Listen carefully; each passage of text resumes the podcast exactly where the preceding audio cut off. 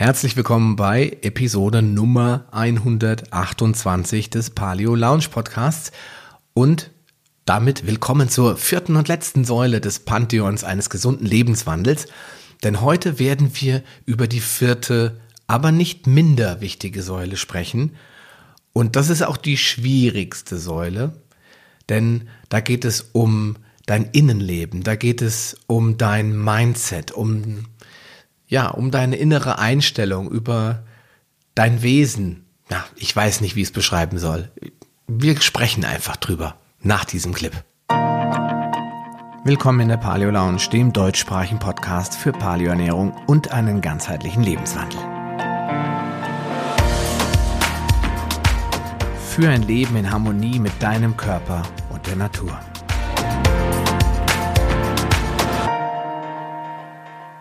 Welche Rolle spielt eigentlich dein Innenleben, deine, dein inneres Wesen, deine Seele, Gott, Allah, Buddha, was auch immer, wie auch immer wir es nennen wollen? Wie wichtig ist der Glaube, Spiritualität und wie sehr sind wir davon als Menschen abhängig, um uns gesund zu erhalten?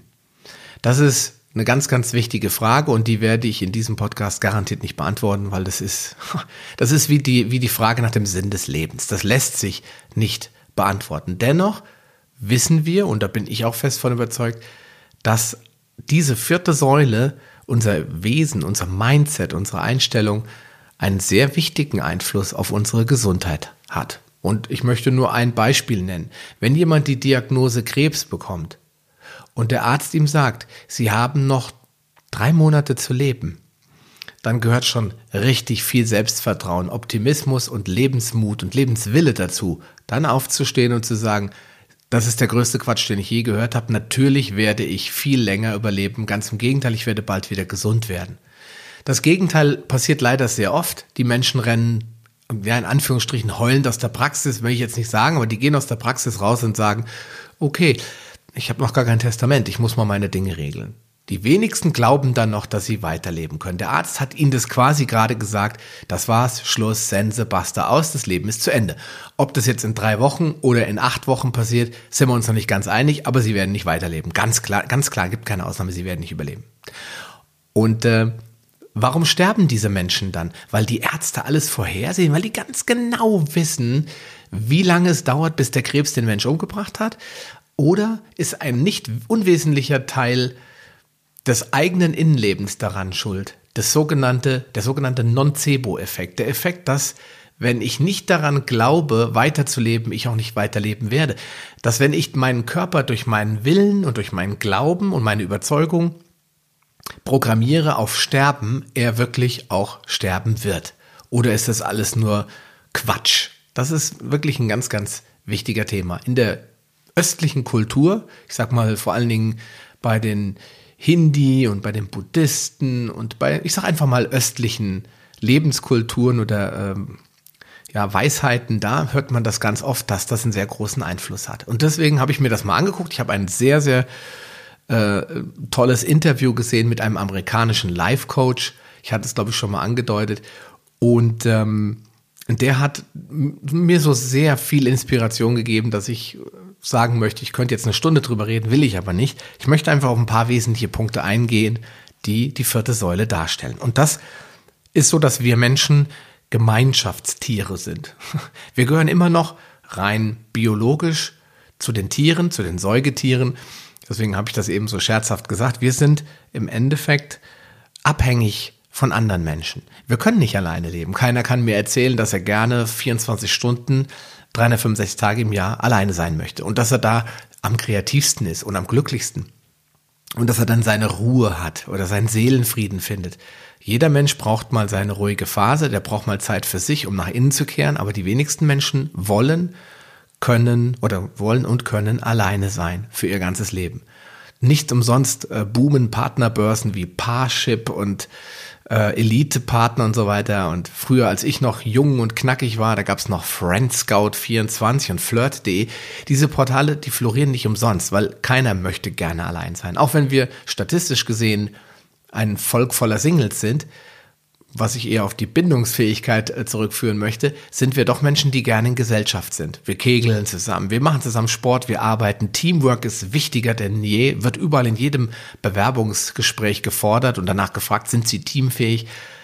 Ja, wir sind alle teamfähig. Im Grunde genommen können alle Menschen gut miteinander klarkommen, wenn sie denn auf die Bedürfnisse des anderen und natürlich auch auf ihre eigenen Bedürfnisse eingehen. Ohne Gemeinschaft sind wir tot. Wir können nicht leben. Und da gibt es mehrere Spezies auf dem Planet Erde, die genauso denken und fühlen wie wir. Auch Wale, Primaten, Affen, Löwen, Wölfe, die leben alle in Rudeln und in Familien zusammen. Es gibt natürlich auch Einzelgänge, aber so immer und immer und ewig alleine bleibt keine Spezies auf diesem Planeten. Das ist einfach unnatürlich und deswegen brauchen wir diese menschlichen Kontakte. Wir brauchen diesen Zusammenhalt, um uns sicher zu fühlen, um uns geborgen zu fühlen und um uns, ja, verstanden und respektiert zu fühlen. Das ist ein ganz, ganz wichtiger Punkt. Und wir alle brauchen einen Lebenszweck. Und jetzt wird der ein oder andere sagen, oh, jetzt kommt schon wieder diese Finde deine Leidenschaft Nummer. Und ich muss sagen, ich, ich sehe es eigentlich genauso. Deswegen habe ich es genannt Lebenszweck, weil wir alle sind für einen Zweck hier. Ja, wir haben vielleicht mehrere Zwecke. Vielleicht hast du mehrere Zwecke und vielleicht sind die auch temporär oder zu einem bestimmten Zeitpunkt anders. Vielleicht ist der Zweck heute, dass du deinen Sohn zum Kindergarten bringst. Vielleicht ist der Zweck heute Abend, dass du eine Benefizgala leitest und Menschen glücklich machst. Vielleicht ist der Zweck morgen aber schon wieder, dass du, weiß ich nicht, deine vierköpfige Familie durch Kochen beglückst. Vielleicht ist dein Zweck, dass du ein Unternehmer bist und du sitzt gerade in der Situation und fragst dich, warum bin ich das eigentlich nicht? Warum sitze ich hier und mache was ganz anderes, was, was ich nicht liebe? Also, es ist schon viel Wahrheit daran, dass wir alle einen gewissen Zweck haben.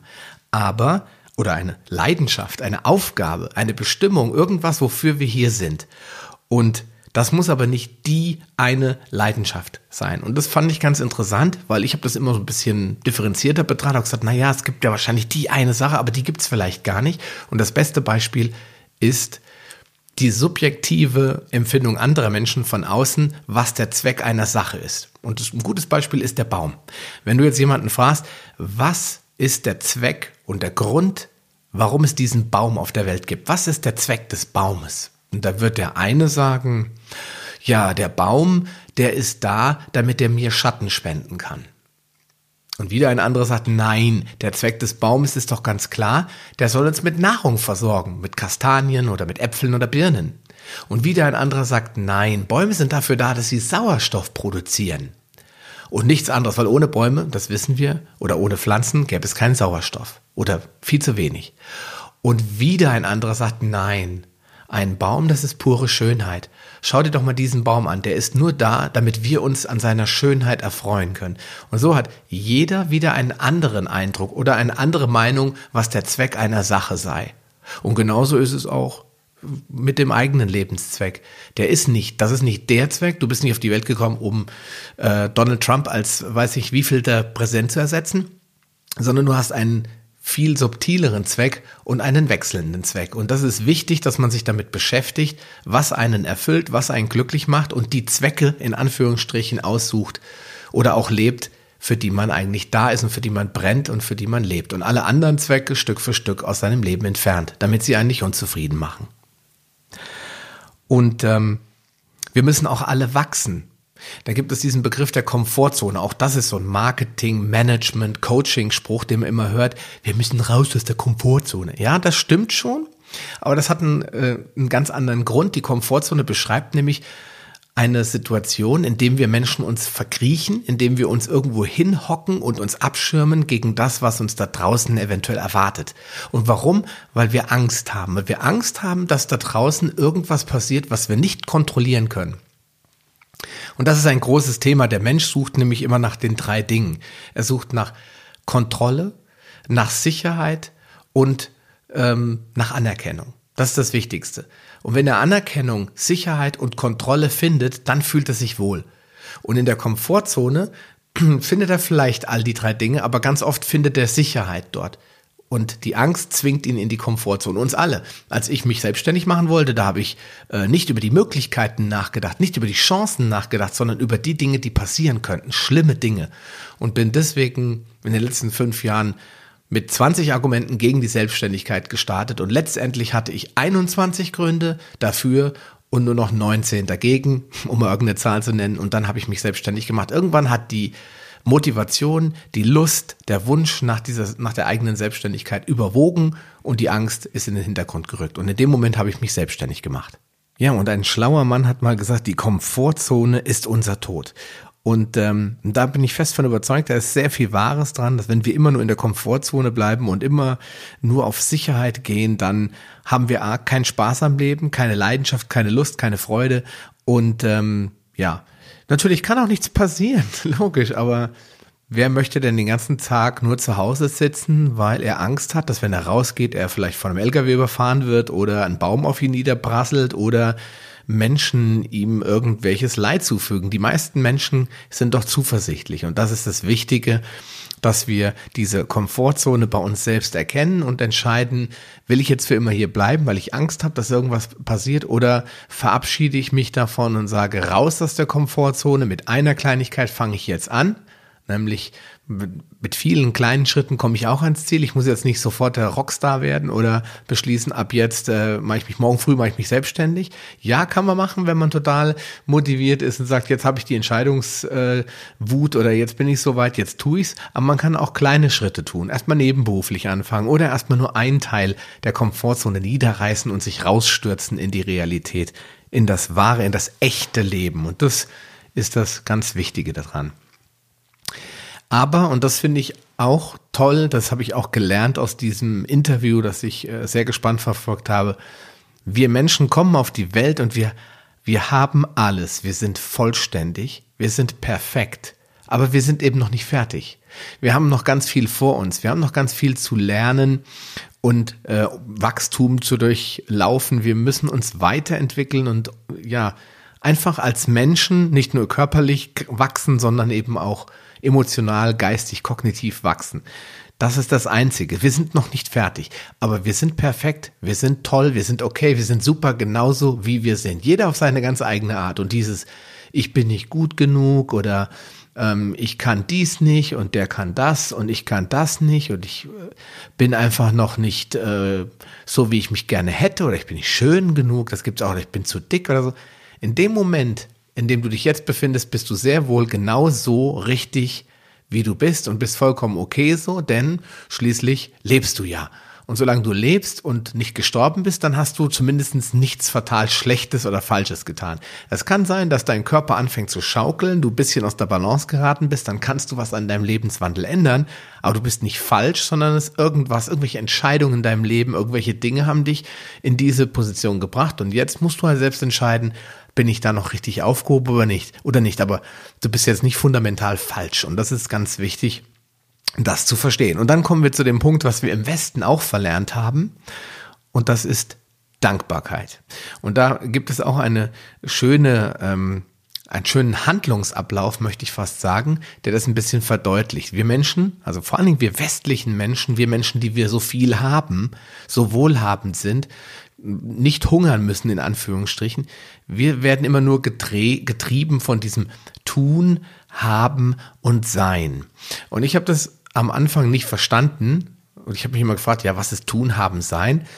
Davon werden wir aber alle getrieben. Und wenn du das in deinem Leben anwendest, dann wirst du feststellen, das stimmt. Und äh, am einfachsten lässt sich das beschreiben oder erklären, wenn man das ähm, mal vom Beginn des Lebens ansieht. Wenn, als du ein Kind warst, da haben deine Eltern zu dir gesagt, oh mein kleiner Schatz, ähm, wenn du immer schön brav bist und immer schön lieb bist und tust, was Mama und Papa sagen, dann haben Mama und Papa dich lieb. Und dann kriegst du von Mama und Papa Gespielsachen und Gummibärchen und Aufmerksamkeit. Und äh, wenn du das nicht tust, also wenn du nicht lieb bist, dann kriegst du vielleicht ja keine Aufmerksamkeit. Also musst du das so tun. Also Punkt ein, tu dies. Dann in der Schule musst du ganz fleißig sein, immer aufpassen, immer zuhören. Und wenn du das tust, dann bekommst du gute Noten. Und wenn du das tust, kommst du auf eine bessere Schule.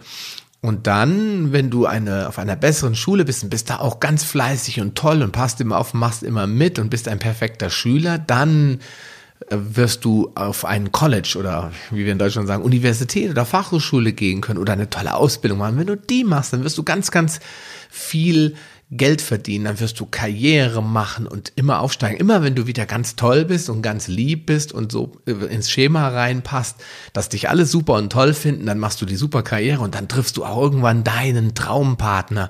Und wenn das nicht klappt, dann gehst du als Elitepartner. Das nur so am Rand gesagt.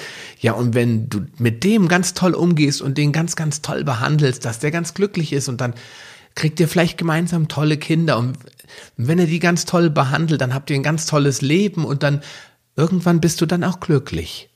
Ja, und das ist eigentlich der völlig falsche Weg, weil da waren so viele Dinge, die wir tun und haben müssen, um am Ende glücklich zu sein. Ich brauche den Porsche, um glücklich zu sein. Ich muss dringend eine Million Euro im Jahr verdienen, damit ich glücklich bin. Sonst kann ich nicht glücklich sein. Oder ich muss genau das gleiche dicke Auto haben wie mein Nachbar, weil wenn ich das nicht habe, bin ich unglücklich. Und ähm, wenn du nicht tust, was ich gerne will, dann bin ich auch nicht glücklich. Also wenn die Kinder nicht hören, sind die Eltern auf einmal unglücklich. Also es hängt irgendwie alles zusammen mit tun, haben und sein. Diesen drei Dingen.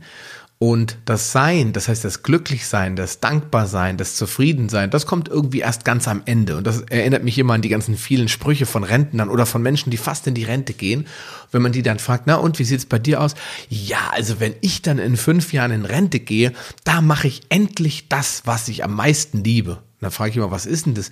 Naja, da werde ich, ähm, weiß ich nicht, auf Island eine dreimonatige Wandertour machen und alle Fjorde besuchen oder dann werde ich Mount Everest besteigen oder äh, dann werde ich äh, auf diesen internationalen Briefmarkensammlerkongress gehen und meine super 500 super seltenen Briefmarken zeigen oder dann werde ich endlich äh, anfangen mit dem Gitarrenunterricht oder werde ich dies und werde ich das machen und dann werden die Leute irgendwann 65, 66, 67, wenn Frau Merkel sich nicht ein neues Gesetz ausdenkt und dann dann fallen sie einfach mal tot um, wenn sie Pech haben, oder sind sie total runter und haben keine Lebensfreude mehr, nichts. Warum nicht jetzt? Warum nicht jetzt den Mount Everest besteigen? Jetzt das was am Leben ändern? Jetzt glücklich werden? Jetzt dieses Tun, Haben, Sein umändern auf Sein, Tun, Haben? Weil wenn wir sind, glücklich sind und zufrieden sind, dann können wir eigentlich alles haben. Dann öffnen sich ganz andere Türen. Und da können wir uns wiederum ein Beispiel an unseren kleinsten Mitbürgern, an unseren Kindern nehmen, weil die sind von Natur aus anders gepolt. Die sind erstmal glücklich und zufrieden. Und dann fangen sie an, Dinge zu tun, die ihnen Spaß machen. Von ganz alleine, weil sie glücklich und zufrieden sind. Und das eigentliche Haben ja, das ist bei Kindern zwar auch schon da, weil sie sich mit anderen vergleichen und die Spielsachen haben wollen das, aber das ist nicht primär wichtig. Mein Sohn steht morgens nicht auf und sagt, ich will das und das haben, sondern erstmal strahlt er mich an und grinst mich an und ist erstmal zufrieden und glücklich, dass er auf der Welt ist und dass er lebt, dass er atmet. Und das haben wir Erwachsene allesamt vergessen. Nicht alle, es gibt viele Menschen, die haben schon was geändert, aber ich kann mir auf die eigene Brust zeigen oder auf die eigene Nase tippen, dass ich zu diesen Menschen gehört habe die jahrelang nicht so wirklich diesen Sinn verstanden haben. Und das hat natürlich auch viel mit Dankbarkeit zu tun. Und ähm, Dankbarkeit ist was Schwieriges, weil jemand überlegt sich, wofür soll ich dankbar sein? Also mir fallen jetzt gleich 100 Sachen ein. Ich könnte zum Beispiel dankbar sein, dass ich lebe, dass ich atme, dass es mir nicht schwerfällt zu atmen, dass ich den Weg zur Treppe hochschaffe, dass wenn ich will, den Kühlschrank aufmachen kann und da ist was zu essen drin, dass ich sauberes, wirklich sauberes Wasser habe, dass hier keine Panzer auf den Straßen rumfahren, dass meine Kinder gesund sind, dass ich verheiratet bin, glücklich verheiratet bin, dass wir ein gutes Leben haben, dass wir dieses Jahr wieder in Urlaub fahren können und so weiter. Es gibt tausend Gründe, wo ich dankbar sein könnte. Und es fällt uns allen so schwer, dankbar zu sein. Wir gucken immer, was hat der andere und dann sagen, ja, der hat ja noch viel mehr. Für was soll ich denn dankbar sein? Das ist eine ganz, ganz furchtbare und schlechte Angewohnheit. Und da muss man dann Menschen sich anschauen, denen es auf Deutsch gesagt richtig elend dreckig geht. Und wenn man sich Menschen in Afrika, vor allen Dingen Kinder anguckt, und es gibt ja ganz oft Berichte aus äh, Entwicklungsländern oder aus Gebieten Afrika, wo dann die Reporter von strahlenden, lachenden, jubelnden Kindern umzingelt werden, die sich einfach nur freuen, dass da jemand mit so einer komischen Kamera steht und sie filmt, die glücklich und zufrieden sind, die keine Schuhe anhaben, die keine Schulbildung haben und sie nicht bekommen, die nur ihr Leben haben und morgens aufstehen und trotzdem zufrieden sind mit dem, was sie haben. Ich rede jetzt nicht von denen, die sterben, verhungern und wie auch immer, ich rede von den Menschen, denen es vielleicht gerade noch so gut geht, dass sie zufrieden sind und glücklich sind, dass sie leben und ja, gesund sein dürfen. Und wenn wir dann zurückblenden nach Europa, nach Deutschland und gucken uns dann an, wie unzufrieden wir sind und was das in uns auslöst, diese, diese Undankbarkeit und Unzufriedenheit, dann ist mir klar, warum viele Menschen nur von einem Geschäft zum einem Business zum nächsten getrieben werden und an ihrem wirklich tollen Leben überhaupt nichts mehr finden, sich über nichts mehr freuen können, sich nicht mehr entspannen können und nicht mehr relaxen können. Und dann wundert es mich auch nicht, wenn diese Menschen krank werden. Ja, und zum Abschluss möchte ich noch eine Geschichte erzählen, die auch dieser Coach erzählt hat und die ich wirklich, wirklich traurig fand, also ein bisschen traurig, aber auch die den Effekt bei mir hatte, dass es mich zum Nachdenken gebracht hat. Und deswegen möchte ich diese Geschichte zum Abschluss von diesem, von diesem äh, vierten Säulenteil, sage ich mal, nochmal zum Besten geben. Und zwar handelt die Geschichte von einer Frau, einer jungen Frau mittleren Alters, ich sag mal, was ist jetzt jung, 30, das Alter hat er nicht gesagt. Und diese Frau hat einen Lebensgefährten, Mann, wie auch immer, und der, wenn der nach Hause kommt, der schmeißt immer seine Socken in den Flur beziehungsweise ins Wohnzimmer. Jedenfalls, wenn sie nach Hause kommt, findet sie immer seine schmutzigen Socken vom Tag. Und sie regt sich immer tierisch darüber auf, weil sie ist so unglaublich perfektionistisch und ihr Haushalt ist das Beste, was es gibt. Und äh, sie will sich dafür auch nicht schämen müssen, wenn mal spontane Freundin kommt, dass die Socken von ihrem Freund darum liegen. Also sagt sie ihm immer wieder, Mensch, räum deine Socken doch mal weg und es geht mir auf die Nerven und lass das doch und warum machst du nicht, was ich dir sage und ich habe mir das doch gewünscht und ich will das so und mach es doch und ja, ja, was soll ich sagen, es klappt nicht, er lässt sie immer da liegen. Sie regt sich immer wieder drüber auf, aber er ändert das einfach nicht, warum auch. Und eines Tages, ja, eines Tages stirbt dieser Mann. Und sie kommt nach Hause und sie macht die Tür auf und sie sagt zu sich selbst, was würde ich jetzt dafür geben, hier auf dem Boden die dreckigen Socken meines Freundes zu finden. Und ähm, das fand ich so, ja, bewegend, weil es zeigt, dass wir uns über so viele Kleinigkeiten aufregen, die so unbedeutend sind. Man kann diese Socken wegräumen. Natürlich ist das nervig. Offene Zahnpastatuben, rumliegende Unterwäsche, un ungeputzte Schuhe. Unsere Kinder lassen auch ständig Zeug liegen. Ja, es ist nicht schön. Aber es ist so ein minimal kleines, unbedeutendes Thema. Und warum sollte man sich damit die Laune verderben?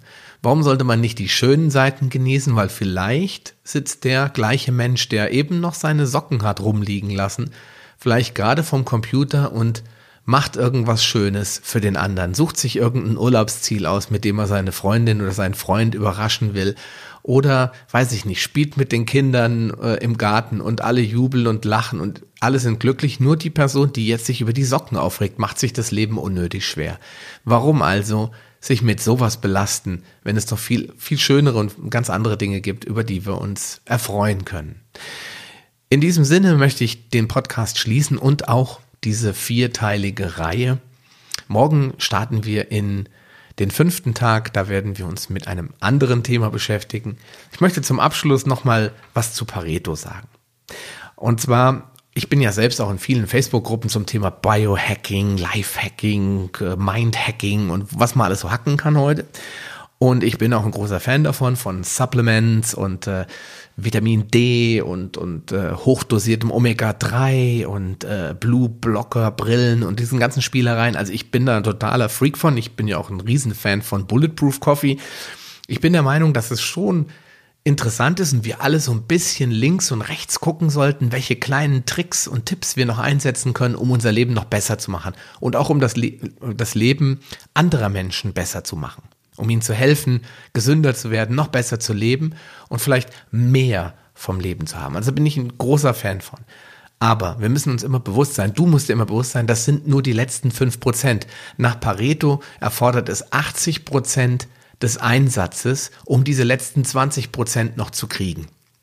Und deswegen gebe ich dir jetzt als Tipp, versuche die 20 Prozent zu schaffen. Versuche mit 20 Prozent des Einsatzes auf 80 Prozent der Ergebnisse zu kommen, indem du diese vier Säulen Ernährung, Bewegung, Schlaf und innere Einstellung in Einklang bringst, dass du deine Hausaufgaben in diesen Bereichen machst, so dass du am Ende ein Häkchen drunter machen kannst, kann sagen, okay, perfekt ist es nicht, aber diese vier Säulen, die stehen ganz stabil und erst dann schau dir die anderen Sachen an. Erst dann knie dich rein und sag, muss ich jetzt mich in die Eistonne setzen? Na, muss ich Sauna oder Kältetraining machen? Oder brauche ich jetzt diese coole Blueblocker-Brille äh, von Daywalker? Oder muss ich jetzt unbedingt einen Aura-Ring haben? Oder muss ich äh, einen Schrittzähler haben? Das sind alles Dinge, die du dann prüfen kannst, wenn du die vier Säulen im Griff hast. Ja, und dann bin ich eigentlich am Ende und ich wünsche dir viel Erfolg bei der Umsetzung deiner Ziele, bleib gesund und wir sehen uns dann, nein, wir hören uns morgen wieder. Mach's gut, dein Sascha Röhler. Willst du dich mit Gleichgesinnten über Paleoernährung, einen gesunden Lifestyle oder die leckersten Rezepte austauschen? Dann schließ dich uns an und tritt meiner Facebook-Gruppe Paleo Lounge Evolutionär Essen, Leben und Bewegen bei. Den Link findest du in den Show Notes sowie alle anderen wichtigen Informationen und weiterführenden Links. Gehe am besten direkt auf paleo-lounge.de slash Folge und ergänze die entsprechende Nummer. So findest du zum Beispiel unter paleo-lounge.de slash Folge 85 die Show Notes der Episode 85. Ein Archiv aller Podcast-Episoden findest du unter paleo-lounge.de slash podcast. Damit du auch in Zukunft keine Folge mehr verpasst, solltest du diesen Podcast jetzt direkt abonnieren.